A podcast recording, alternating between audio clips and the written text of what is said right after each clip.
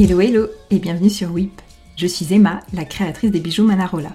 WIP pour Work in Progress, Work in Process. WIP, c'est le podcast inspirant qui souhaite vous raconter des instants de vie de femme aux multiples casquettes autour de thèmes mêlant créativité, processus créatif, impulsion créative et également organisation de vie et entrepreneuriat. Dans ce podcast, vous découvrirez différents types d'épisodes. Certains dans lesquels je vous partagerai mes instants de vie d'entrepreneur autour de ma marque de bijoux, et d'autres dans lesquels j'inviterai à mon micro des femmes inspirantes qui vous raconteront leur propre parcours créatif dans leur vie pro et perso. Parce que la créativité est partout, parce que tout est en chemin, tout est en cours. Alors encore bienvenue sur WIP.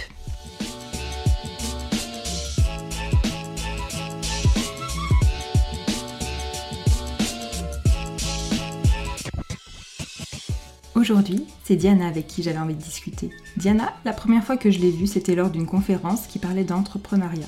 On ne s'était pas parlé ce jour-là, mais elle m'avait marqué par son énergie et son côté pétillant. Nous nous sommes ensuite recroisés lors d'une formation que nous avions toutes les deux suivie au sein du collectif Who Runs the World à Annecy. À ce moment-là, nous avions échangé et sa personnalité m'avait touchée. J'ai donc commencé à suivre ses activités sur Instagram et pour celles et ceux qui sont abonnés à ma newsletter, vous vous souvenez peut-être que j'ai parlé de son travail lors d'une lettre au mois d'octobre dernier. Grâce à cet échange, j'ai pu en apprendre plus sur elle. La conversation avec Diana est découpée en trois épisodes. Dans ce premier épisode, Diana nous évoque son enfance, arrivée avec ses parents de Roumanie à deux ans et demi. Elle se sent très vite appelée par la création et se lance dans des études artistiques. Quittant Annecy et s'installant à Paris, Diana travaille dans la publicité, en agence de communication. Sans tabou, Diana nous livre son sentiment de l'époque et son besoin d'un métier qui puisse la satisfaire financièrement. Elle décide de quitter la publicité et devient directrice de bar sur Paris. Devenue maman, elle prend conscience qu'elle devra à nouveau revoir les choses.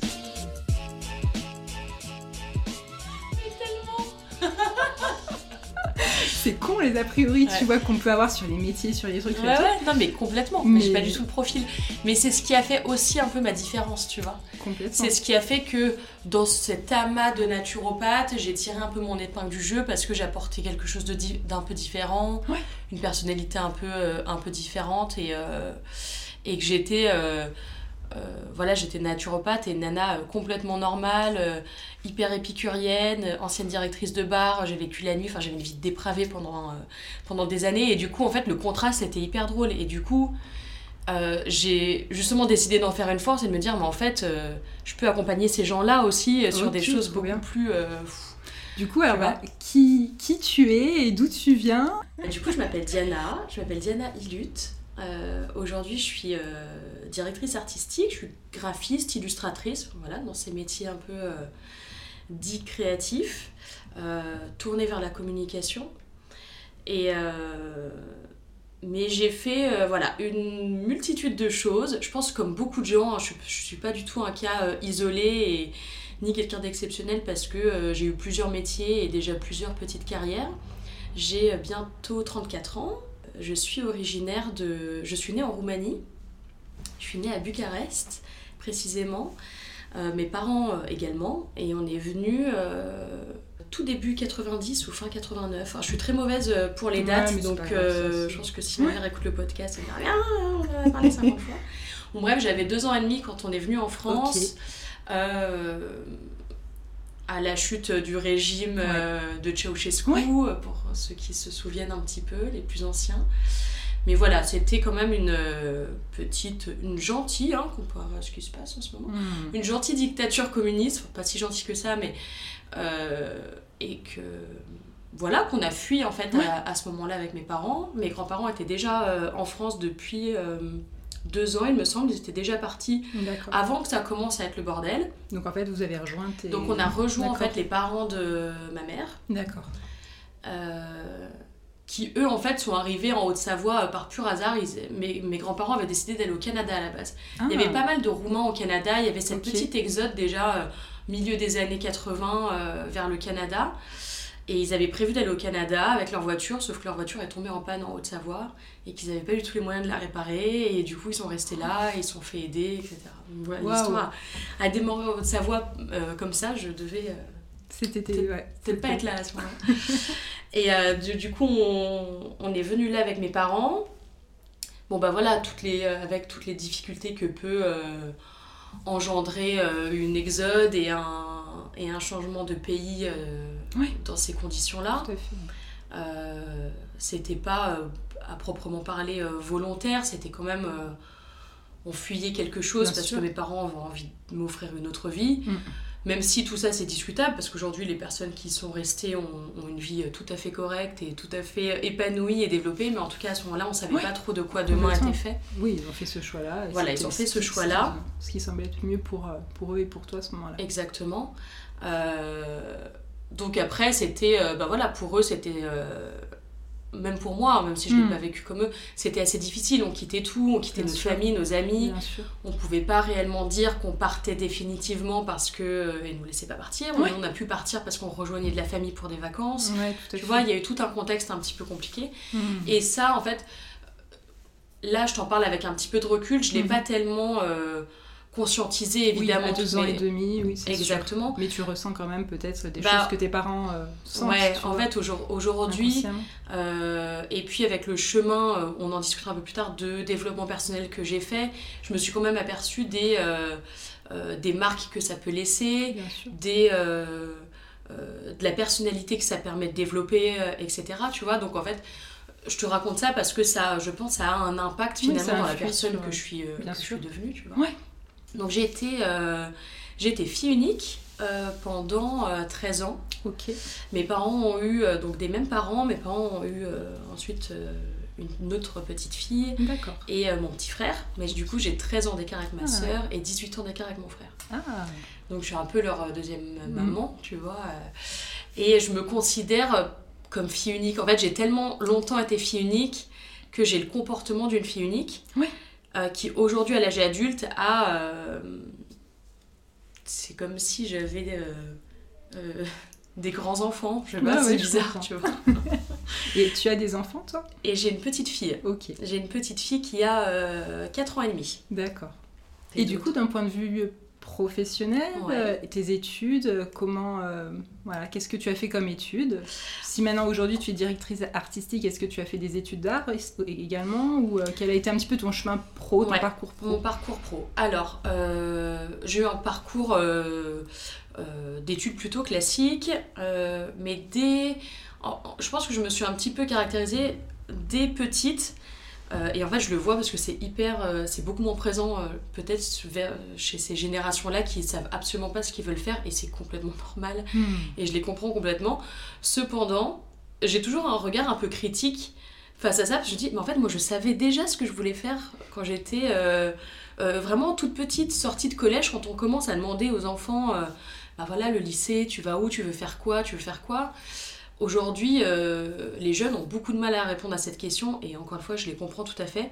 Cependant, bah, moi, je savais que je voulais faire une école d'art, je savais que je pense que j'ai trop regardé Amour, Gloire et Beauté, je voulais être styliste. euh, donc j'avais déjà euh, j'avais 10 ans et j'avais un book avec des croquis de dessin. euh, Ah oui, je dessinais énormément. Euh, au grand bonheur de mes parents, je dessinais énormément, ce qui fait qu'ils avaient la paix quand même. et qu'ils avaient beau m'acheter des tonnes de jouets pour euh, compenser le fait que je sois fille unique et que euh, ça reste une génération qui. qui- je pense qu'ils jouaient moins avec leurs enfants qu'aujourd'hui. Aujourd'hui, on est dans la surstimulation. À l'époque, clairement, mes parents, ils se retrouvaient dans le salon, ils fumaient leurs deux paquets de gauloises, et puis ils m'achetaient des jeux, quoi. Voilà. Et euh, même si, euh, j'espère qu'ils écouteront le podcast, même si mon père jouait beaucoup avec moi, Ouais. euh, on n'est pas la même génération Ouais, de parents sur la stimulation éducative. Tout à fait, voilà, tout a- à fait, tout à fait. et, et du coup, bah, moi je dessinais beaucoup, j'aimais beaucoup ça, donc ils étaient super contents quoi. Voilà, ça coûtait pas cher, tu vois. ça, Des comme crayons de une- couleur, des feutres. voilà, c'est- rapide. Donc euh, je j'ai découvert un peu par hasard, euh, je, je sais pas comment, peut-être une conseillère d'orientation en troisième, qu'il existait un bac STI euh, art appliqué Wow. qui permettait, bah attends, mauvaise nouvelle c'est que je l'ai pas fait, Ah. mais euh, je me raconte que je voulais aller. J'étais trop vite. T'es trop vite en besogne. Mais tu vois, si euh, on est amené à parler de, de regrets ou d'échecs, euh, Ouais, voilà. on ça, va en parler. On va en parler. Euh, donc j'ai découvert ce truc, sauf que je l'ai découvert hyper tard. Genre je l'ai découvert au moment où il fallait s'inscrire dans des lycées. Ouais. ah ouais, mais il existe ça, STI art appliqué. En fait, je suis allée visiter cette école qui s'appelait Marie Curie, qui était à Grenoble. Ah oui, je me rappelle. Ouais, je... Et euh, en fait, j'ai fait cette porte ouverte et vraiment, mais pour moi, c'était euh, oh, c'était ma vie, quoi. J'ai visité les salles de classe, c'est-à-dire qu'à à 14 ans, on pouvait faire du design, euh, du stylisme, du dessin. Enfin, c'était vraiment, je ne pensais même pas que ça Bah oui, existait. complètement. C'était tout ce que je rêvais de faire. Euh, donc j'ai postulé à cette école et j'ai pas été prise. Ouais. J'ai pas été prise. euh, Oui, c'est assez compliqué hein, de toute façon de rentrer Ouais. dans- Il y en a très peu en France, des bacs euh, STIR appliqués. Et puis c'est c'est- c'est- c'est compliqué, quoi, c'est sûr. hein. Bah, je le savais pas, tu vois. Euh, Enfin, on me l'a dit, mais de toute façon, on me l'a dit sur le tard. Alors, j'ai passé quelques tests euh, dits artistiques Mhm. Qui, euh, on m'a dit, étaient bons et prometteurs, sauf que euh, j'avais pas des notes assez élevées dans les matières générales. Oui, c'est ça, parce que comme en fait c'est un bac, ils regardent aussi ton dossier Exactement. scolaire de, de- Ouais. du collège. du- Bah, en fait, ils partent. du lycée, euh, quoi. Exactement. Du, bah non, du collège, là. Du là, on collège était au collège, ah, bah oui. pour rentrer Ah au oui, lycée. pour rentrer en seconde, ouais, c'est ça. Ouais. Et en fait, vu qu'on préparait un bac quand même général avec des énormément de matières artistiques très Ouais. très appuyées, Ouais. en fait, il fallait déjà quand même avoir un bagage, euh, être quand même déjà un peu bon dans les matières classiques parce qu'en fait, on allait peu s'en occuper, donc il fallait euh, pouvoir suivre. Tout à fait. Et moi, ouais. j'étais moyenne, j'ai Mhm. toujours été une élève plutôt moyenne, Mhm. pas mauvaise, mais pas excellente, tu sais, je me Ouais, contentais un peu de. Voilà. Et du coup, ça, ça c'est pas passé quoi. Mhm. Donc là, énorme déception pour moi. Bon, je suis partie finalement en bac L. D'accord. C'est ce qui me semblait être le plus. euh, Et t'as fait une option euh, artistique quand même eh ou même non. pas? Non. En fait, je crois qu'à ce moment-là, j'ai fait un cut.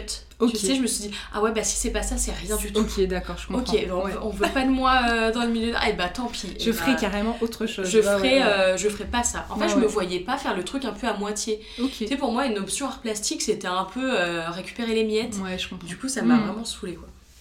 Alors, quand j'étais petite, j'ai, j'ai, demandé des cours de dessin à mes parents, j'ai pris des cours de dessin. Voilà, ça a été un peu euh, présent depuis quelques temps, mais voilà. Et puis après, en fait, très vite, quand j'ai pas pu faire ce truc euh, d'art appliqué, je me suis dit, je vais partir en L, mais j'avais déjà en tête de... euh, j'avais une petite passion naissante pour la publicité. Ok. Vraiment la pub. Alors c'est bizarre parce que tu te dis, mais à cet âge-là, d'où tu connais la pub, en fait, j'étais de la, euh, de la génération culture pub. Ah oui, En fait, tu te vois- demander le côté visuel finalement, plus le côté euh, En fait, le côté de, de et- l'idée. Ok, en fait, moi, ce qui me plaisait, c'était de pouvoir euh, travailler des idées, mettre en image des idées. Et en fait, la pub, c'est parfait pour ça. Ouais. Et euh, l'art, ça peut être le cas, mais encore que, Hmm. c'est pas tout à fait ça. C'était ce que j'aimais dans le stylisme, mais je me suis dit, en fait, la pub, c'est encore mieux que le stylisme parce que je, je vais pas pouvoir, je vais pas être obligée de de mettre en image que euh, des vêtements, vêtement. Mm. mais, euh, mais du, du- Sur de- tout, sur multitude de, manières. Ouais, ouais, je voilà. Donc ça touchait, tu vois. euh, Et dans la pub, je voyais bien qu'il y avait des influences euh, euh, hyper diverses. Mhm. Tu vois, euh, que ça, ça peut être la mode, l'architecture, le design. On, Oui, je on est vraiment une veille de design assez forte. Ça te permettait en fait de condenser un petit peu plein de choses Ouais. finalement dans, sur, un, enfin, sur plusieurs médiums. Exactement. En fait, il faut être hyper curieux. Mais tu vois, moi, quand je regardais Culture Pub, oh, mais j'étais ébahie parce que je trouvais des idées euh, hyper percutantes. Tu vois, c'était cette émission qui reprenait les meilleures pubs du monde entier. Oui, Donc vraiment la pépite, rappelle. la crème de la crème. Enfin, on n'était pas sur euh, Bricorama, quoi. On était sur euh, de l'idée, quoi. Et je trouvais ça fascinant. Et du coup, du coup voilà, je savais que je voulais quand même aller, aller là-dedans. Et en plus de ça, je pense que moi j'ai toujours été très très attirée par les grandes villes, très attirée par les grandes carrières. Tu vois, j'étais un peu, je sais pas si ça vient de mon passé où euh, il y avait un- quand même tout à construire et, et mes parents euh, m'ont quand même euh, bercé de on a fait ça pour que tu sois quelqu'un quoi. Pour on que a tu fait ça pour que tu ouais, réussisses. Ouais, ouais. je crois que j'avais un peu envie de De te, dé- te dépasser, enfin, puis d'aller aussi. non c'est- plus c'est pas ça je crois que dans mon cerveau de- d'enfant d'adolescent j'avais envie de gravir une, une, une, une espèce de, de classe sociale Ok, je comprends. tu vois? C'est bizarre je suis un peu Oh, émue ça ouais. je sais même pas pourquoi parce que c'est mais je crois qu'il y Ouais, avait mais je cette, comprends. euh, Bah, Il y, a, y a ce truc en fait des. Je pense des gens qui quittent leur pays ouais pour tout reconstruire. Mais du coup, c'est ça, je pense, c'est euh, ce truc d'un peu de combat et de il faut y aller et j'ai Mm. pas le choix et je le fais aussi pour mes parents, quoi. Ouais, c'est ça, parce qu'en fait, mes parents, ils ont. j'en ai pris conscience tard, mais ils ont quand même sacrifié vraiment leur classe sociale. Parce que c'était des gens, en fait. À Bucarest, ils vivaient en capitale, ils gagnaient bien leur vie, ils étaient propriétaires de leur appartement. Ma mère était une artiste, était chanteuse, elle enfin, c'était ah, vraiment des gens euh, qui étaient hmm. reconnus euh, hmm. dans leur pays. Et ils ont donc tout ça quitté pour devenir des immigrés, en fait, euh, qui parlaient pas très bien français. Hmm. mon père a travaillé des années dans des vignes, ma mère à l'usine. Enfin, tu vois, c'est devenu un peu un peu des moins que rien, tu vois. Ouais, je comprends.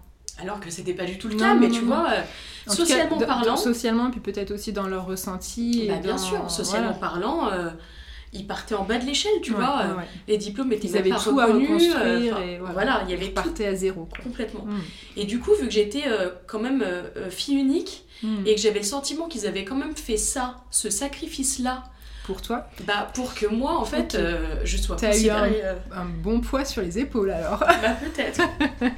Peut-être, mais à la fois. Enfin, mais pas un poids, enfin je veux dire, c'est pas pour, pour leur reprocher si tu veux, mais je pense que c'est tous les enfants finalement de gens comme ça mm, mm. qui, euh, malgré eux, bah, ont ce truc de bah, je dois réussir pour mes parents, pour moi et pour mes parents aussi. Pour moi, pour mes parents, mais je me suis jamais dit que je devais le faire pour mes parents. Non, mais c'est en fait, jamais, mais c'est complètement inconscient. Me dire, eux ils ont fait ça pour que je sois euh, française et qu'à aucun moment on ne euh, mette en doute ma légitimité à faire des choses, enfin tu mm, vois, être quelqu'un. Euh, voilà, bon, c'est complètement inconscient parce que j'étais vraiment une ado un peu euh, gentiment rebelle. En fait, j'ai mm. jamais écouté mes parents, j'ai toujours été à l'inverse de ce qu'ils me disaient. Si ma mère me disait blanc, tu pouvais être sûr que je faisais noir. J'ai toujours fait des choses qui, qui ont activé ces peurs fois mille. Donc tu vois, j'étais pas non plus à la, à la botte de mes parents dans le sens où il faut que je fasse pour eux, pour eux, pour eux. Au contraire, en fait. Je comprends. Mais je pense qu'en... Il y avait un peu des, enfin, des deux... Euh, enfin, comment dire Tu t'es permis des choses tout en voulant quand même euh, réussir, quoi. Ouais, ouais, ouais. Il y avait vraiment... Euh, il y avait, peut-être une niaque et un, un truc mm. de je veux, je veux réussir. Je veux réussir, je veux gagner de l'argent, je veux... voilà. Et finalement, bah, tu vois, cette la publicité, mhm. et bah ça renvoie un peu aussi à ça. Je pense que malgré euh, c'était peut-être pas par hasard que j'ai été attirée par la pub. Alors il y a tout ce que je t'ai dit précédemment, mhm. mais je pense qu'il y a aussi cette image de ce qu'est la publicité et, euh, et, que socialement parlant, tu vois, ça renvoie un truc. Oui, complètement. Et puis peut-être aussi l'idée d'avoir un métier artistique, mais qui soit pas très précaire finalement. le stylisme, le... il y a d'autres métiers artistiques qui sont beaucoup plus précaires, tandis que la pub, ça te permettait de, voilà, de toucher à la création, à la créativité, tout en pouvant gagner ta vie. Exactement. Mm. Je pense qu'il y a vraiment eu de ça. Euh, euh, je dois avoir des, des croyances de je ne sais où que, euh, que vraiment les métiers artistiques, euh, bah, on n'en vit pas. Et, mm. euh, et en fait, on peint à Montmartre pour deux balles. Et, et voilà. Et moi, mm. en fait, je ne pouvais absolument pas me permettre d'être ce genre d'artiste-là. Bah bien sûr. Tu vois? bien sûr. Donc, du coup, j'ai un peu essayé de transcender ça, peut-être, d'une façon. exactement, donc voilà, donc euh, mon bac L, j'ai fait une fac, euh, fac de com.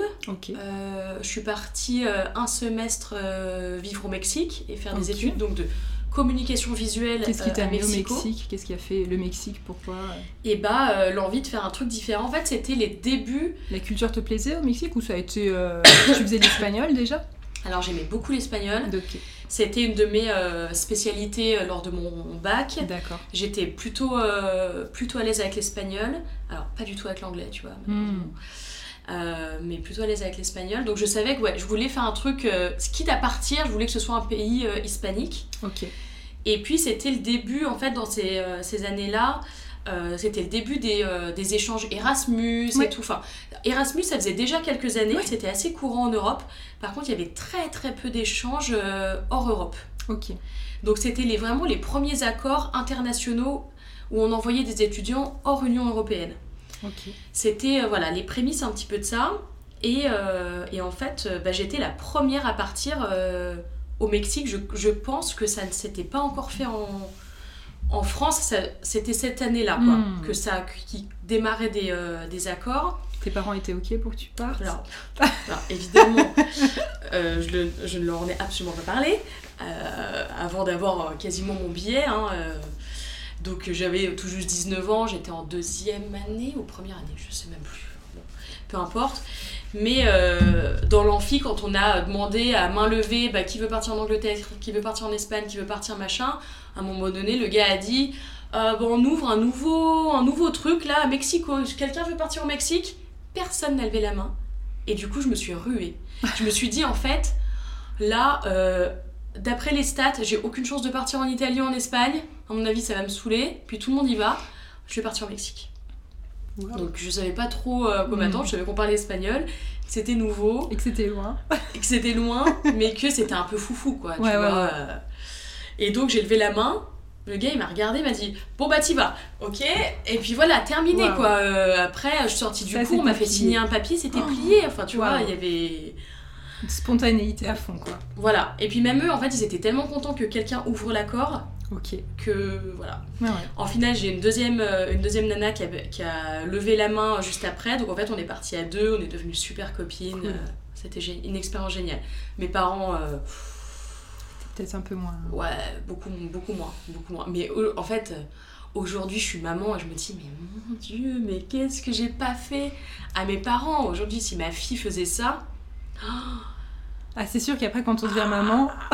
Ah ouais, c'est... Ouais. Et, pour autant, elle le, elle le, fera et je la laisserai faire. Parce mais, tu, mais tu te rends compte de ce que, ah ce que tes parents ont pu ressentir. Ouais, ouais, ils ont eu peur. Hmm. Ils ont eu extrêmement peur et à la fois, je me dis, mais pourquoi ils ont eu si peur alors qu'ils l'ont fait?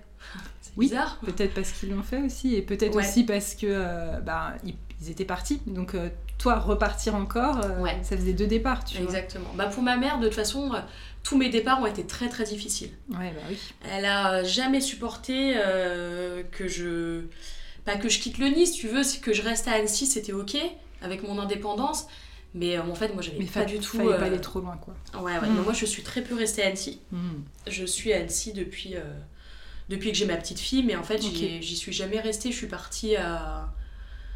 Bah, après le Mexique, je suis rentrée et je me suis dit non mais là je veux vraiment pas juste faire une fac de com, je veux faire de la pub, de la pub donc j'ai postulé dans une école de ce qu'on appelle une grande école de publicité en fait le grand est juste le mot qu'on met derrière les euros qu'il y a derrière. Oui, bien sûr.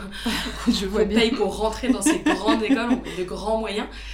Mais, euh, mais mine de rien, ça reste des, des, bonnes écoles qui font intervenir des professionnels, qui sont un peu spécialisés, qui sont sur concours, euh, sur entretien, enfin voilà. Et du coup, euh, je suis rentrée du Mexique, j'ai préparé mon concours, je passais deux semaines après et je l'ai eu. Donc j'ai intégré Sub de Pub à Lyon.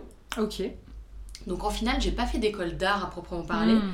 J'ai vraiment fait euh, euh, de la littérature, de la com, D'accord. de la communication visuelle et, et ensuite de la pub. Et je suis rentrée en. Vu que j'avais déjà deux années de fac, je suis rentrée directement en spécialisation création. Donc je rentrais directement en spécialisation euh, direction artistique. Donc sur le concours, sur les entretiens, il fallait déjà que j'ai un book, que j'ai des créas, que j'ai fait des choses avant, puisque je rentre en troisième année, mmh. alors que d'autres rentrent en première année et ont le temps de monter tout ça. Bien sûr. Euh, après, euh, voilà, j'avais deux années de fac de com avant qui étaient quand même c'était une fac de com qui était vraiment très créative. On nous poussait. D'ailleurs, je m'attendais absolument pas à ça. Et c'est peut-être un petit, euh, un petit clin d'œil de l'univers parce que je m'attendais à un truc assez factuel dans la mhm. communication. Et en fait, on avait un, un directeur de TD, enfin, comme un, un, prof principal, on va dire, qui était vraiment euh, mais perché de fou, quoi. Enfin, il était sur une autre planète, il nous faisait bosser des sujets euh, de philo de façon ultra artistique, mais en utilisant des moyens de communication hyper digitaux. Donc, en fait T'as touché très vite au digital, toi, du coup Bah euh, ouais, parce qu'il était hyper branché digital, mais moi, ça me branchait pas trop. D'accord. Donc j'étais pas excellente, mais hmm. euh, voilà, euh, on était forcé d'aller à la Biennale d'art contemporain de Lyon, on était forcé de d'aller d'aller faire une sorte de veille artistique hmm. hyper présente, tu vois, fallait vraiment lui, lui prouver qu'on allait, qu'on connaissait ces artistes, qu'on qu'on travaillait sur des sur de la vidéo pour mhm. répondre à des sujets, enfin voilà. Oui, c'est ça, donc tu as fait de la vidéo. J'ai fait un peu de vidéo. Tu travaillais sur j'ai fait, euh, tu faisais des... Ouais, j'ai fait de la 3D, je travaillais sur 3ds Max, sur Premiere Pro, euh, D'accord. sur... Euh, bah, évidemment le pack Adobe, etc. Mais voilà. Mais si tu veux, c'était... je te parle de ça, tu vois, j'ai 34 ans, c'était il y a 14 ans, quoi.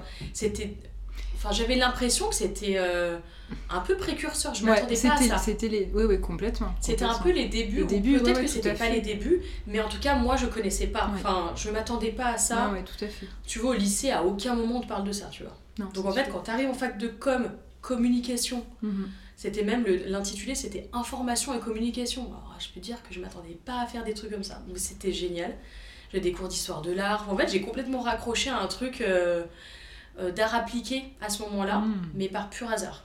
Enfin, ouais, presque par, pur hasard, Donc du coup, en fait, j'ai j'ai euh, et puis après au Mexique pareil c'était hyper artistique c'était une section de communication visuelle mais où j'ai fait de la photo j'ai appris à développer des photos en chambre noire tu vois des trucs euh, du dessin, de la presse, du journalisme, j'ai fait.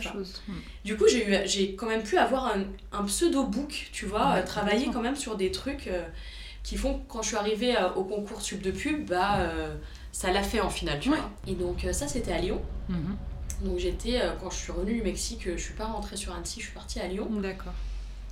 Après ça, fin d'études, t'as un stage obligatoire. Donc j'avais 4 mois de stage, 3, 3 mois ou 4 mois de stage. Je crois que c'était 3 mois de stage obligatoire. Et. Euh... Ah non, j'ai oublié une expérience qui était hyper intéressante quand j'étais ah. en fac de com, en première année. Pareil, stage obligatoire de 1 mois. Ok. Et j'ai. Je sais même pas comment j'ai eu cette idée-là, mais enfin, je savais que je voulais faire de la pub. Et du coup, que j'avais quelques, euh, quelques touches à Bucarest. Et du coup, j'ai postulé dans une hyper grosse agence de pub à Bucarest. Et euh, contact aidant, j'ai été prise. Trop bien. Donc j'ai fait un mois chez McCain Erickson, qui est une grosse agence euh, là-bas. Donc j'étais un bébé, hein, clairement. Euh, ils me confiaient rien, mais j'ai eu la chance de d'être dans le bain, quoi. Ouais, d'être dans le bain, de visiter tous les pôles, de passer une journée avec des créas, de passer une journée avec des strates. Parce qu'en fait, je savais pas vraiment la pub, oui, mais quoi C'est très très vague. voilà, il y a plein plein de postes. Donc j'ai pu passer euh, vraiment un mois, euh, un mois là-dessus. Donc euh, voilà, c'était une petite expérience. Ça t'a permis de voir plein de choses et d'être dans un, dans un univers aussi qui, qui, te, voilà, qui te plaisait et de voir un petit peu. ouais, et puis de le voir hors France aussi, de voir comment ça se passe ailleurs. Enfin, je dis. En fait, j'avais déjà un peu. C'était avant le Mexique, ça, mais j'avais déjà cette volonté un peu d'aller voir. ce qui se passe ailleurs. Ce qui se passe ailleurs, hmm. tu vois. Donc ça, c'était chouette. Et donc, après suite de pub, stage de 3 mois en agence de pub, là, je suis rentrée un peu au bercail parce qu'en fait, il y avait une très bonne agence sur Annecy qui s'appelait DDB Nouveau Monde. Euh, et qui a des antennes un petit peu partout, mais qui était une grosse agence parisienne. Mais en fait, je me suis aperçue qu'ils avaient une antenne à Annecy. Et du coup, euh, je me suis dit, bon, allons voir ce qui se passe aussi, euh, aussi à Annecy. Et j'ai été prise. Donc là, je suis vraiment rentrée en tant qu'assistante DA. Euh, d'un... En fait, il y avait euh, trois directeurs artistiques qui étaient là, une femme et deux hommes, et vraiment, enfin, ils étaient formidables, ultra créatifs et formidables, donc j'ai eu beaucoup de chance. À l'époque, le décès était un peu, un peu fêlé, mais... et puis, euh, puis profiter un peu de ses stagiaires pour, pour ses projets perso, tu vois bien. D'accord. Ça, ça, ça, me plaisait pas du tout. Bah ça me plaisait pas du tout cette manière de, de filer un peu ses projets hmm. perso qu'il avait pas envie de hmm. faire à, la stagiaire, parce que je n'étais pas là pour ça, tu vois. Bah oui. Mais bon, c'était une bonne expérience et du coup, j'ai fait une euh, demande de prolongation de stage et en final, je suis restée 8 mois avec eux. Ok. Parce que je trouvais que c'était trop court et que j'avais envie de. voilà. Donc, je suis restée 8 mois avec eux. Euh, ensuite, euh, je suis montée sur Paris parce que je savais que c'était quand même un peu là-bas que ça se passait, même si pas forcément. Hein. J'aurais mhm. pu aller sur Lyon, il y avait des agents sur Lyon même sur Annecy, mais j'avais envie, euh, moi je voulais vivre la grande vie en fait, tu vois. Dis en fait, je fais pas de la pub pour faire euh, du catalogue euh, Le Roi Merlin, tu vois, et puis c'est ce que je faisais chez DDB Nouveau Monde, donc moi j'avais envie de faire de la 4x3, gagner des lions à Cannes, quoi. Enfin, non mais j'étais j'étais hyper audacieuse, mais à la fois très culottée, j'ai toujours été un peu culottée, tu vois. D'ailleurs, la, la, première candidature de, de stage que j'ai demandé avant DDB Nouveau Monde, j'ai euh, écrit à la directrice artistique de Vogue. Normal, tu vois. Genre, euh, je lui ai écrit, je me dis, bah, pourquoi pas en fait, bah, à un moment donné, elle prend stagiaire, si je tente pas. Bon, évidemment, je ne savais pas que c'était un milieu euh, hyper fermé et avec énormément de réseaux en fait. Mm. Tout ça, c'est beaucoup de réseaux. Mais euh, je me suis dit, la chance sourit aux audacieux. Donc en fait, j'ai envoyé des candidatures mais, euh, de, de psychopathes alors que j'étais euh, personne en fait. Personne, personne. mais, euh, mais voilà. Mais du coup, j'ai fait la même chose quand même quand j'ai décidé d'aller bosser sur Paris. Ok. Et je me suis dit, bah, je vais postuler dans des bêtes d'agence, machin. Donc, évidemment, je n'ai pas été prise, mais j'ai quand même, je me suis confrontée à des entretiens Hmm. avec des directeurs artistiques chez Publicis, euh, chez. euh, enfin, vraiment des, des, des grosses agences. Dans le fait juste de rentrer, mettre un pied, Ouais. pour moi, Ouais, j'étais ouais. déjà. euh, Complètement, sur- ce que les, tu veux euh, dire. Ouais, tout à fait. Tu vois? Pour moi, j'étais à New York en fait. Euh. Donc euh, voilà, c'était génial. En final, j'ai euh, intégré des plus petites agences. Mais euh, quand même, enfin, c'était cool. J'ai intégré au tout début une toute petite agence qui était sur une péniche à Boulogne-Billancourt, mais c'était hyper sympa Trop chouette. Parce que j'arrive en tant qu'assistante DA et, euh, et au bout de six mois, en fait, je passais DA. Donc en fait, c'était hyper vite. Alors qu'on peut, dans ce milieu-là, on peut être assistante DA euh, des années en fait, euh, Bien avant sûr. de, Ouais, ouais, tout de à fait. vraiment directrice artistique junior. Donc ça allait très vite. Donc vu que j'ai euh, atteint entre guillemets ce titre-là, je me suis barrée. Je me suis dit, ok, j'ai ça sur mon CV. Donc maintenant, je peux postuler en tant que DA Mhm. dans deux types d'agences. Donc j'ai intégré une un peu plus grosse agence euh, en tant que DA junior Hmm. Euh, qui, était des- qui était extrême, l'agence, et qui était déjà une plus grosse, euh, qui était une chouette agence, quoi. Donc voilà, je suis restée un petit peu... euh, Et comment ça se passe le travail de DA dans une boîte? Tu... Qu'est-ce que tu faisais en fait concrètement? Hmm. Alors concrètement, euh, quand tu es DA junior, tu travailles pas sur tes idées. Ok. Et c'est ce qui fait que. euh, Enfin, c'est pas ce qui fait, c'est un ensemble de choses qui font que je suis, je suis pas euh, restée, j'ai fait autre chose. Mais pour répondre à ta question, effectivement, tu travailles assez peu sur tes idées. Mhm. Tu es, plus dans l'application des idées du directeur de création ou du directeur artistique junior. Euh, alors, tu peux assister au brief client, etc. C'est-à-dire qu'il y a un client qui vient, qui dit voilà, moi j'ai besoin de ça, et vous, vous essayez de répondre à son besoin, Voilà. Alors, vous en fait, faites des il- brainstorming. des Exactement. En fait, il ça. vient, il brief le, euh, le pôle stratégique, Mhm. donc vraiment les commerciaux. En fait, nous, on le voit pas, le client. D'accord. On le voit pas. C'est la partie vraiment commerciale qui s'occupe de, euh, de qui s'occupe du client, du Mhm. brief client, et qui s'occupe de retranscrire le brief client au créatif. Donc il y a toute cette part en amont que nous on voit pas, et ensuite nous on fait une réunion entre le planning strat et les commerciaux et les créatifs. Et c'est là où euh, très souvent la, la, la guéguerre commence, parce qu'en fait euh, les créas ils ont une façon de penser, et puis en plus de ça ils voient jamais le client, et euh, les commerciaux qui eux euh, Voilà. sont pas créatifs, Ouais. mais pour autant en fait faut pas les prendre pour des, euh, pour des demeurés non plus, en fait ils sont très créatifs, sauf que Sauf qu'en fait, ils ont la réalité de, en fait, mon client, euh, ce qu'il veut, c'est ça. Donc, en Ouais. fait, ta créativité, euh, à un moment donné, tu, tu vas faire des dessins dans ton coin et puis tu vas nous faire chier. quoi. Donc, euh, en fait, la pub, c'est hyper frustrant quand t'es très, très créatif. Parce qu'en fait, t'es pas du tout là pour... T'as un cadre qui est très Ah bah ouais. Présent. T'as un cadre qui est très, très présent. T'es pas du tout là pour te faire plaisir. Ouais. Euh, Beaucoup de t'es- contraintes aussi, j'imagine. il y a beaucoup de contraintes. Et puis pour moi, ce qui est dommage, c'est que dans la pub et que les, les clients pensent que les, leurs consommateurs euh, sont des abrutis. Oui. Donc en fait, alors qu'en fait, pas du tout. Si, si on donnait des choses plus intellectuelles à consommer aux gens, ils les, déjà ils les comprendraient, mais en plus de ça, tu passerais pour quelqu'un de plus intelligent Hmm. aussi. Mais en fait, le client, il veut tellement de la part de marché, il veut tellement être sûr que son produit se vende qu'il veut pas prendre le risque que Ouais. les gens comprennent pas. Ouais. Et du coup, bah en fait, on entretient un- une sorte de névrose un peu, euh, un peu débile, tu sais. euh, je comprends. Voilà. Mais bon, je suis pas là pour faire le, le procès de la publicité non, parce qu'il y a quand même des, des très belles publicités et des choses. euh, voilà, mais. Mais généralement,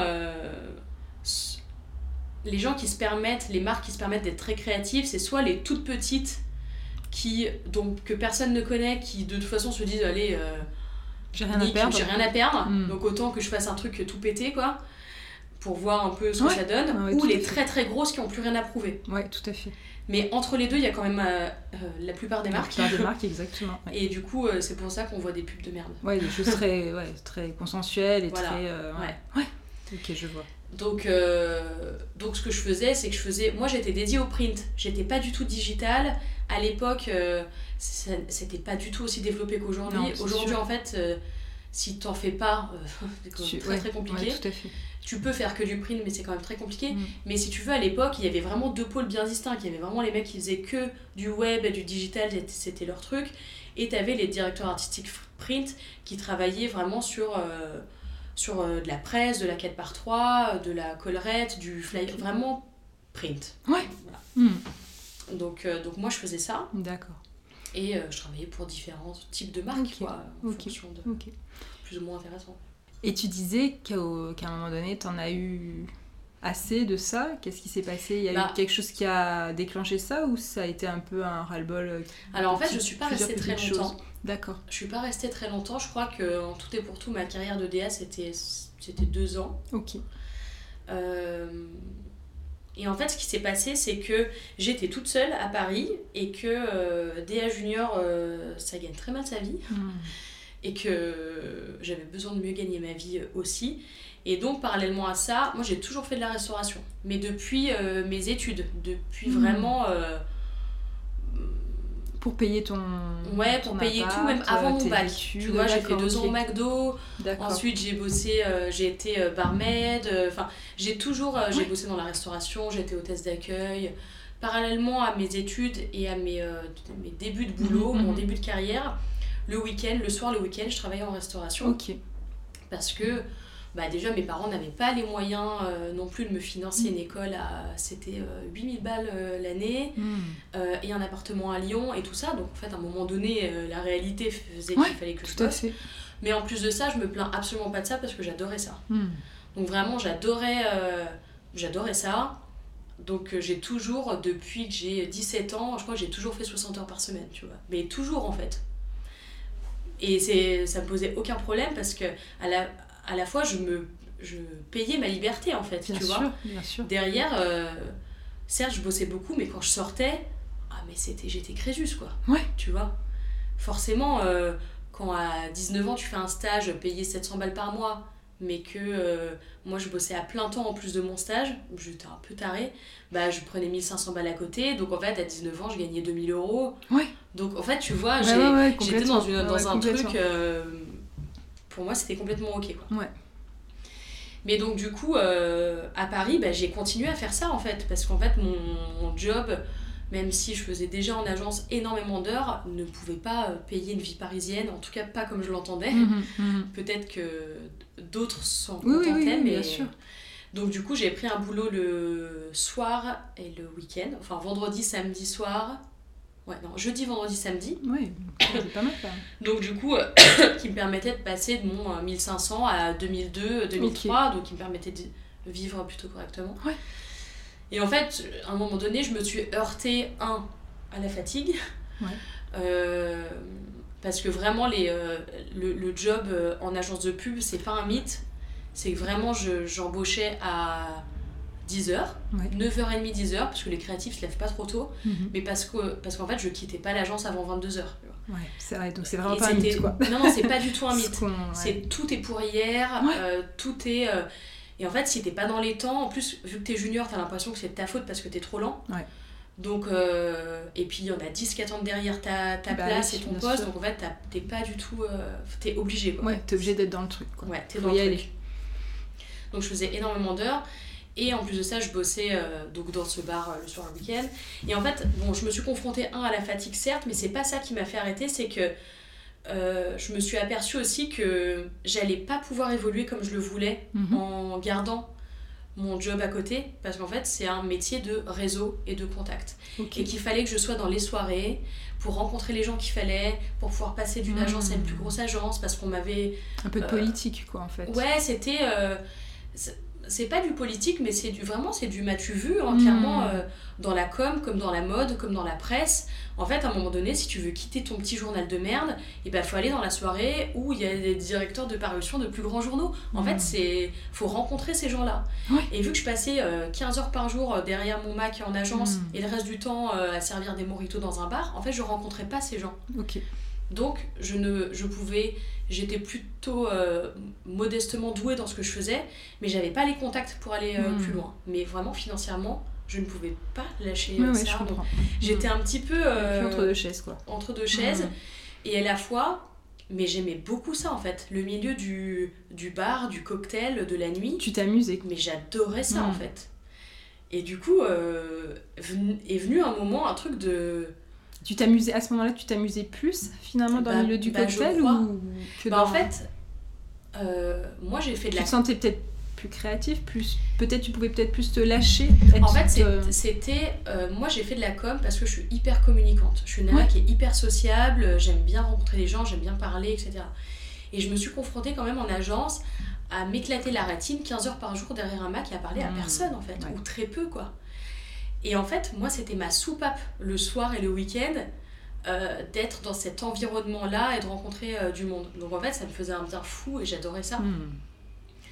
Et, euh, et à un moment donné, en fait, je ne sais même pas ce qui s'est passé. En fait, je voulais quitter le bar dans lequel j'étais pour un autre. Ouais. Mais l'idée, c'était pas du tout d'arrêter, c'était c'était juste de changer de- d'endroit. Hmm. Et parce qu'en fait, j'avais des horaires qui étaient hyper tardifs. Enfin bref, je sais plus, mais je voulais changer d'endroit. Et en fait, euh, là où j'ai postulé, euh, en- j'ai postulé en candidature spontanée dans un endroit Ok. parce qu'il me plaisait bien. Et en fait, ils m'ont pris en extra euh, sur deux week-ends. Et ensuite, ils m'ont proposé euh, la direction. Mais un truc de fou en fait. Vraiment le poste de directrice d'établissement. Waouh. C'était un petit truc, hein. Ouais, C'était ouais, pas non un mais gros, bon. gros truc, mais c'était un petit truc dans un quartier hyper sympa, dans plein 6 arrondissement. euh, c'était un, un truc sympa quand même. Et, je- et là, en fait, je me suis dit, euh, c'est pas du tout ce que j'avais prévu. D'ailleurs, euh, au, au, au patron, je lui ai dit, mais en fait, euh, moi je suis DA, Oui, c'est pas du tout mon métier. Enfin, il a dit, oui, oui, je sais, mais je te le propose parce que je pense que tu pourrais être la bonne personne et tu as les compétences et que justement, en fait, si tu pas fait ça avant, on te l'aurait pas proposé. Et parce qu'on veut quelqu'un. Enfin, j'avais cette maturité-là, j'étais, je faisais partie d'un monde. euh, Qui est pas que serveuse entre guillemets, Ouais. sans dénigrer, tu mais vois, sans, absolument pas sans dénigrer. autre. euh, Mais en fait, j'ai eu accès à un poste auquel, si je n'avais pas eu, Ouais. fait ces études et ce parcours de vie, on me l'aurait peut-être proposé, mais bien plus tard. Complètement. Parce qu'en fait, j'aurais juste pas eu la maturité Ouais, du, terrain. Hmm. Euh, et je pense qu'il me l'a proposé aussi parce que j'étais dans un milieu qui correspondait à la clientèle qu'il avait dans Ah, cet ouais. endroit. Et du coup, en fait, c'est comme si je pouvais comprendre ces gens-là et que j'allais. euh, il voulait aussi quelqu'un qui. euh, euh, je pense qu'ils sont un peu créatifs. Enfin voilà, Mm. bref. En tout cas, on me l'a proposé, mais il m'a dit bah voilà, je te le propose, tu réfléchis. Je comprendrais complètement que tu, me- que tu dises non. euh, euh, voilà, mais. euh, et, et en fait, là, ça fait qu'un tour dans ma tête. et je me suis dit bah. Franchement, j'adore ça. Si je le fais pas maintenant, j'avais 23 ans. Ok, Si je le fais pas maintenant, je le ferai pas plus tard. c'est sûr. C'était euh, C'était maintenant Ouais, parce que c'est pas à 40 ans, euh, tu prends la direction d'un bar de nuit quoi. Tout, en plein tout à fait, tout à fait. Et en fait, c'était c'était fou et mes parents ont pas compris, tu vois, mes parents J'allais euh, te dire, très, très eh mal bah, pris. tu vois, euh, j'avais et tes parents du coup par rapport bah à ouais, ça. ça c'était euh, ils ont pas compris quoi. Ouais. Et d'un coup en fait, je redescendais dans l'échelle sociale. Bah oui. En fait, pour mes parents euh, et je leur jette pas la pierre, mais tu sais, Mm. ils étaient fiers de dire mais ma fille elle est directrice artistique à Paris, bien euh, machin, ça faisait bien quoi. Et de dire euh, bah ma fille elle est responsable d'un bar, ah bah ça faisait beaucoup moins bien. Bah ouais. Ouais, Alors qu'en fait, euh, Hmm. alors qu'en fait, Alors qu'en fait, bah, on est d'accord. ouais, mais en, en, tout fait, on cas, a, on a aussi une mauvaise image en Ouais. fait de ces métiers-là. Et en fait, très souvent à Paris, tu sais, les, les gens un peu, euh, on, on en rigolait parce que, bah, du coup, je me suis fait plein d'amis dans le, dans le milieu et, et souvent. Il arrive que les gens te considèrent un peu comme une merde, tu sais. Genre te parlent un peu comme une merde parce que Bah, bon, t'es au service. serveuse, Ouais, t'es c'est serveuse, ça. t'es au service d'eux. Et en fait, dans ma tête, je me disais, mais en fait, je gagne deux fois ce que tu gagnes. Mais oui, c'est ça. Hmm. Donc en fait, tu peux bien me chier dessus, euh, j'en ai rien à foutre, quoi, tu vois. Et en plus de ça, c'était c'était pas le cas parce que j'étais dans un quartier qui était quand même. Euh, T'avais une clientèle qui était pas. Ouais, j'avais une clientèle ouais. d'intellectuels, en fait. Ouais. Clairement, j'étais dans le sixième. C'était en plus de ça, comme de par hasard, le quartier des artistes. C'est euh, historiquement le quartier des artistes. Ouais. Je- J'étais à Saint-Germain-des-Prés, en fait. Donc, euh, tu vois, encore une fois, là, on me ramenait. On y revient encore. on y revient. et en fait, dans cet endroit, euh, j'ai eu une liberté incroyable. C'est-à-dire que je faisais toutes mes cartes de boissons, toutes mes cartes de cocktails, euh, je pouvais refaire la Tu décoration de la seul du vitrine. coup par rapport à tout ça Par rapport Bah, au en cocktail, fait, t'as appris sur ouais, le bah, en tas, final en sur le tas parce que quand je suis arrivée là, ça faisait déjà 3 ans que Ouais, je le faisais. sûr. Donc, euh, donc j'ai appris complètement sur le tas, mais j'ai eu la chance d'avoir des personnes qui étaient euh, euh, douées et du coup Mhm. je m'intéressais et euh, voilà.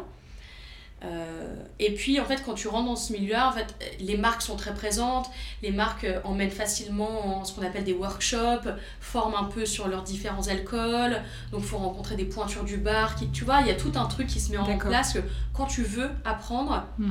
vraiment tu as la possibilité de, de vraiment de devenir quelqu'un et, Mm. et d'apprendre quoi et pas juste de tirer des bières à- voilà. Même si je dénigre absolument pas j'ai j'ai non, tiré un paquet sûr, de bières mais tu peux faire de ce métier là quelque chose de- de- d'ultra créatif quoi Mm. tu vois. J'ai toujours comparé ça la mixologie et le cocktail à la cuisine. Aujourd'hui la cuisine est sur le devant de la scène. Ouais.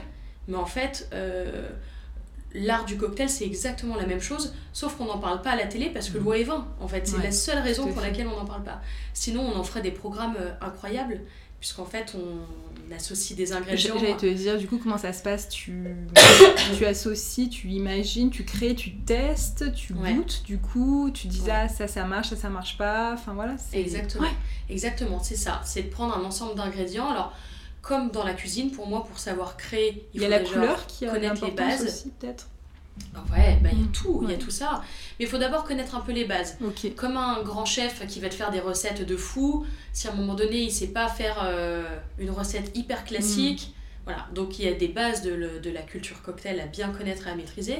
Et ensuite, une fois que tu connais, euh, que tu as goûté à plein de choses, tu as ton palais qui se développe, les saveurs se développent, tu as comme une, euh, ouais, une, une palette Mhm. euh, dans ta tête et puis tu associes des choses des odeurs, enfin voilà, il y, a tout ce travail-là euh, très créatif qui rentre en, en jeu que j'adore, au service d'une émotion, parce qu'en fait Mm. quand tu goûtes quelque chose, tu as une émotion qui se crée. Complètement. J'aimais, euh, j'associe ça ouais, à la cuisine, parce qu'en fait quand tu fais un bon cocktail, ou même quand tu ouvres une bonne bouteille de vin, tu sais, c'est souvent, euh, tu t'en souviens parce qu'elle est associée à un moment bien précis, à un partage bien précis, donc il y a ce truc-là.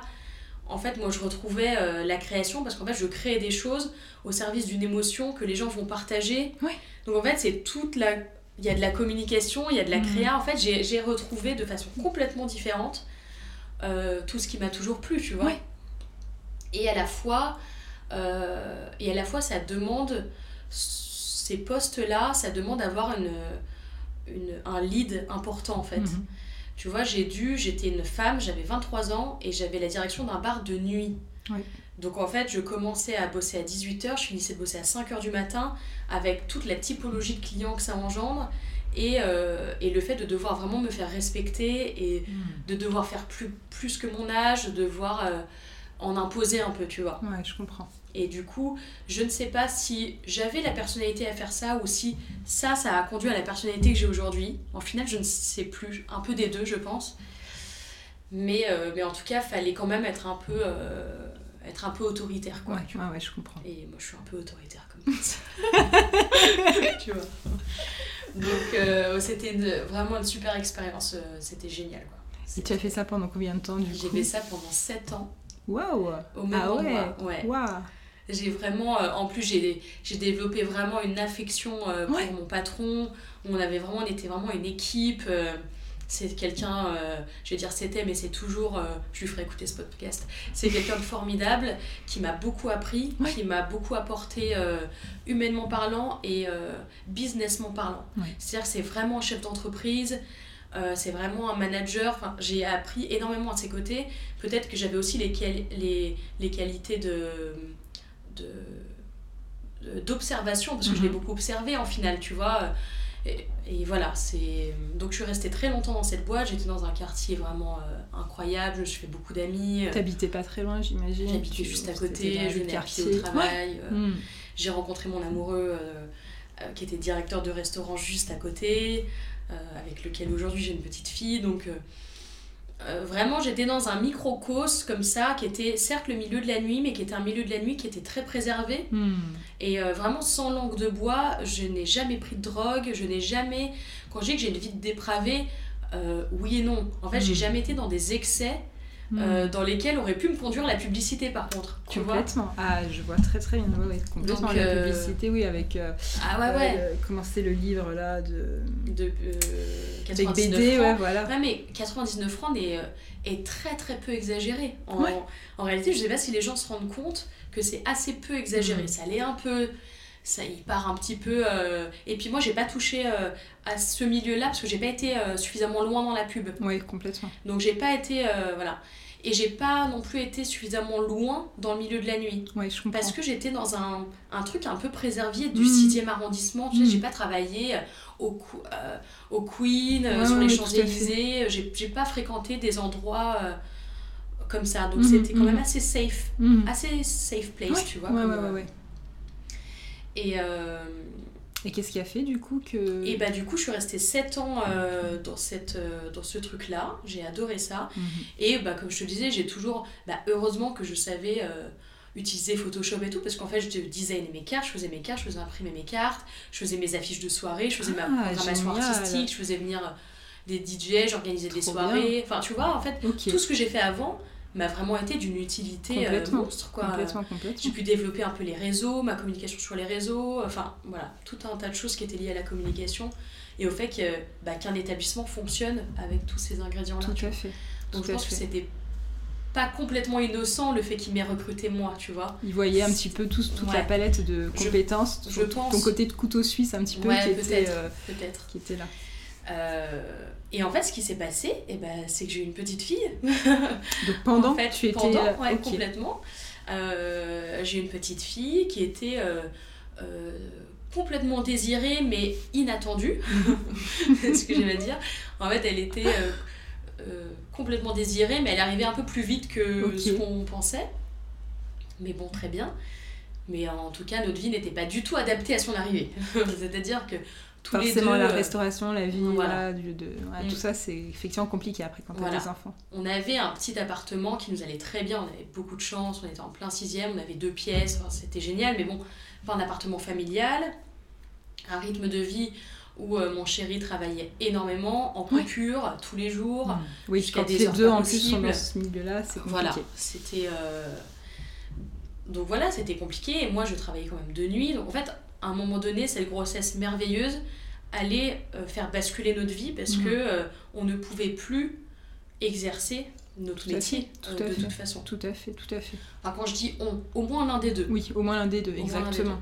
Mais euh, je n'envisageais pas euh, que ce soit moi qui Mm. change tout Mm. et qui continue à travailler, parce que lui aussi il travaille 60 heures par semaine. Euh, on voyait, enfin, jamais vu. Mm. Là, on se voyait quand on était en couple parce qu'on avait le même rythme. On Bien rentrait sûr. tous les deux Bien à sûr. pas d'heure. On se réveillait plutôt tard, on se voyait l'après-midi. votre temps En fait, la quand t'as un journée. enfant, Ouais, tout à fait. pas du tout. Ouais, ouais, tout à fait.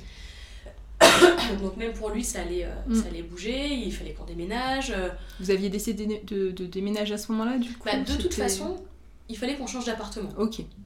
Donc la question était de se dire, ok, Est-ce qu'on reste dans Paris? Est-ce qu'on reste en Paris? Est-ce qu'on va euh, Mm. en banlieue? Est-ce qu'on bouge complètement?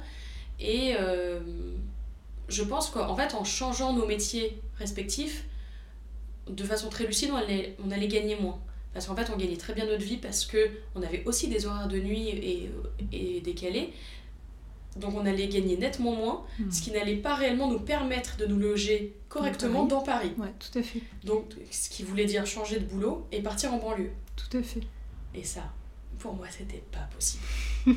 c'était quitte à être en banlieue, je préfère être en province. Ouais, je comprends ce que tu En fait, j'étais à Paris Mm. pour Paris. Et pour Mm. moi, c'est quitte à même quitter le sixième, c'était presque changer de rive, c'était presque. euh, tu vois, j'étais une pure parisienne, mais euh, je me voyais pas être en banlieue, quoi. Ouais. Et passer une heure dans les transports. En fait, Mm. j'allais perdre toute ma qualité de vie parisienne. ouais, je comprends. Et j'allais. Oui, le euh, côté quartier, euh, finalement. Ah bah Voilà. J'allais perdre, euh, enfin j'allais gagner tous les inconvénients de la vie parisienne que je Mhm. n'avais pas jusque-là.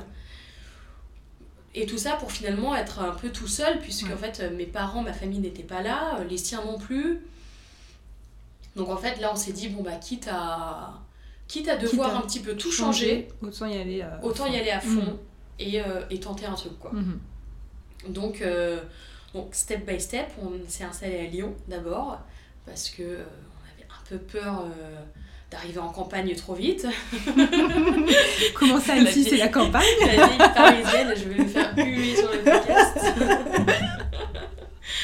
La fille qui oublie complètement où elle vient, vous savez, complètement snobinarde. Non, non, mais, non, mais en fait, on, on voulait quand même rester dans une moyenne grande ville. Ok. Et Lyon, pourquoi? Parce que, un, on se rapprochait quand Oui, même d'ici. Et deux, parce que c'est la ville de la gastronomie. Et en fait, pour mon chéri qui est quand même restaurateur et qui n'avait absolument pas envie de faire autre chose, Mhm. c'était, euh, ça restait une belle opportunité. Tout à fait. dit, franchement, il y a peut-être des choses à faire professionnellement parlant, on va pas régresser. En fait, on, on peut quand Oui, même. euh, voilà. Continuez sur votre lancée, Ouais. quoi. Mhm. Donc euh, voilà, on s'est installé à Lyon. Euh, petite désillusion quand même à Lyon. D'accord. Ouais, en fait, on a adoré la ville. On aime toujours énormément la ville. On a eu beaucoup de chance. On a trouvé un appartement génial dans le cinquième sur les quais. Enfin, voilà, c'est très très bien. Sauf que en termes de, de restauration, c'était pas l'Eldorado. Ah quoi. ouais, les bouchons lyonnais. Bah si, mais en ouais. fait, mais ça paye mal en fait. Ok. En fait, je veux pas faire ma parisienne, mais en fait, on, on, on gagnait quand même très bien notre vie Mhm. et on ne pensait pas diviser par deux en venant à Lyon. On pensait perdre, mais là, on divisait par deux. Vraiment, c'était. euh, je sais même pas comment c'est possible. Mhm. Alors, le loyer aussi, on le divisait par trois, par contre, Mm. tu vois, euh, ou au moins par deux. Donc, euh, ok, n'empêche que. Franchement, c'était. euh, Il y a beaucoup de restos, mais ça paye très mal. Euh, et à un moment donné, en fait, la question pour moi, elle était vite répondue, j'ai envie de te dire. Je suis partie, du coup, en très bon terme avec mon ancien employeur qui m'a fait un licenciement euh, amiable, un abandon de poste. Donc, je suis partie avec un chômage. En fait, mon chômage était euh, tellement conséquent que je n'avais aucun Mhm. sens de travailler. Mhm. Euh, de plus, si je travaillais, je donnais un SMIC à ma nounou.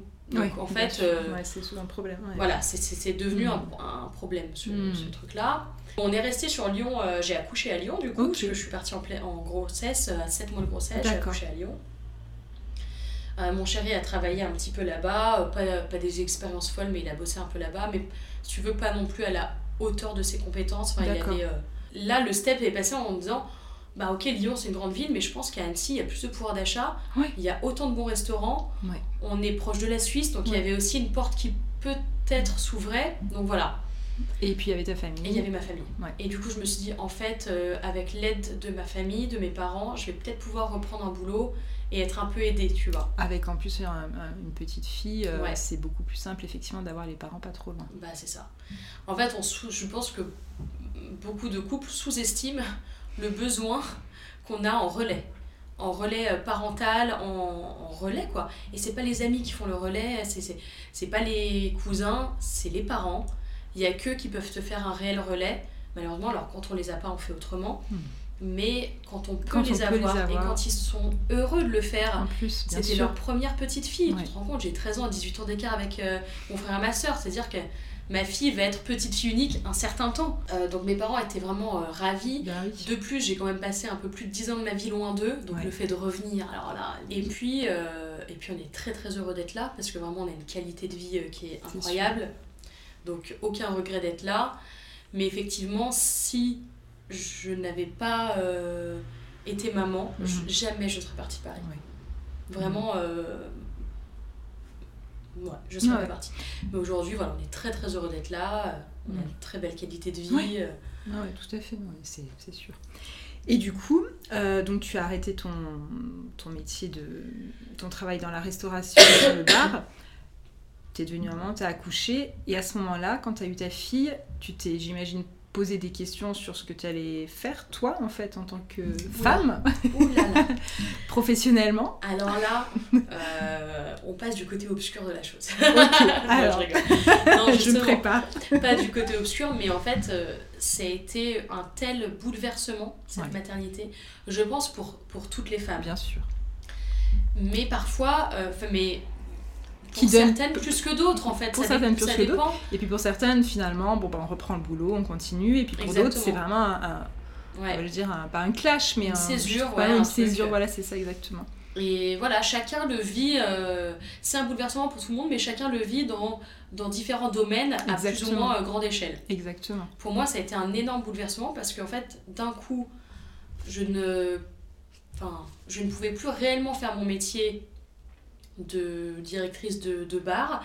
En tout cas, je pouvais le faire, mais plus de la même façon. Enfin, c'était. Euh, eh ben, on, revient, on revenait au problème dont tu parlais, c'est-à-dire les horaires avec ton homme, euh, enfin ne pas être en famille, euh, avoir des moments de famille, etc. Et, alors, et de toute façon, on ne pouvait pas travailler tous les deux le soir en fait, tous les soirs à plein temps. Bah, et laisser notre petite bah, bien garder.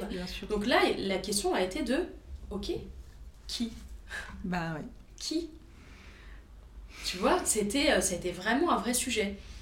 Et, euh, et j'ai bien compris que ça allait être moi. Mhm. Pas parce que. Pas parce que c'était toi que tu étais une femme, etc. Pas du tout, pas du tout. Mon, mon, chéri est pas du tout comme ça. D'ailleurs, et, euh, je fais un petit disclaimer, il s'est vraiment. C'est un père formidable et il s'est occupé de sa fille dès sa naissance. Moi, j'ai pas allaité. Enfin, il a été aussi présent que je ne peux l'être en tant que mère. Vraiment, ça a été un, un papa euh, qui a pas du tout, tu vois privilégier son boulot, ses sorties, etc. Mhm. Il s'est investi à fond dans la paternité. à fond. Mhm. Je veux dire, une nuit sur deux, c'est lui qui se levait. Euh, vraiment, il était formidable euh, là-dessus. Donc, c'était vraiment. Ce choix professionnel n'a pas été euh, de l'ordre du, du, mhm. machisme du tout, tu vois. Mais c'était que mon chéri, c'est profondément sa passion, la restauration. Il ne sait faire que ça, en tout cas de ses mots. En fait, il sait faire plein de choses, mais... En tout cas, il a le sentiment de ne savoir faire que ça. Ouais, et en fait, il, est, il travaille là-dedans depuis qu'il a 16 ans. Il a vraiment fait ses études là-dedans, mm. son apprentissage là-dedans, il a gravi les écéchelons. Pour lui, c'est sa, c'est sa, vie, quoi. C'est son chemin, chemin il se voit pas faire autre chose. Il vient d'une famille de restaurateurs, d'une famille de, de, de, de, gens qui sont dans les métiers de bouche. C'est vraiment son héritage familial, en fait. Ouais. Et c'est pas du tout un... Il aime, il aime vraiment... Euh, le partage, la convivialité. Il se voit pas être dans un petit euh, troquet du matin et pas travailler le soir. Pour lui, c'est pas du tout la même chose. Mm. Il n'y a pas du tout la même relation au client. Donc, je sentais bien que euh, il allait pas euh, avoir d'un coup envie de faire une reconversion, de reprendre ses études et de faire autre chose. tout à fait. Pas du tout. Alors que moi, mm. tu avais déjà eu problème. un parcours déjà avec où tu avais déjà touché des choses différentes. Exactement. Donc euh, pour moi, c'était pas du tout un problème. J'ai eu cette expérience de vie pendant 7-8 ans, enfin même plus si on reprend euh, pendant mes études, une dizaine d'années dans la restauration. Mais jamais je me suis dit, je vais faire que ça et c'est ma mhm. vie. Ça a mhm. été formidable, mhm. mais je peux faire autre chose, j'ai déjà fait autre chose. Et, euh, et, en fait, étonnamment, donc tu vois, j'ai eu, quand j'ai eu ma petite, je me suis dit, ok, bah là, faut que je fasse autre chose, faut que j'entreprenne des, une reprise de formation, d'études ou autre chose parce que j'avais la volonté de me former, de faire quand même quelque chose de, de, qualifié. Et je m'étais donné une deadline à ces trois ans, euh, je serai avec elle le soir. C'est-à-dire que j'avais conscience qu'à un moment donné, il fallait que je reprenne le boulot et que peut-être j'allais reprendre dans la restauration mhm. parce que mhm. c'était facile, j'avais l'expérience, qu'il y avait de la demande. Mhm. Et que j'avais un petit temps devant moi parce que mes parents m'aidaient quand même beaucoup et que euh, je pouvais profiter d'elle la journée, en fait, tout simplement. À 8h, elle était couchée, que moi je parte bosser. Si tu veux, ça n'avait pas un impact mhm. dans sa vie euh, fondamentale. Donc je pouvais continuer quelques, quelques années. Je comprends, Mais je m'étais dit qu'à ses 3 ans, le jour où elle rentrerait à l'école, je serais la personne qui la mhm. coucherait le soir. Je sais pas pourquoi ça m'émeut, parce que c'est nul.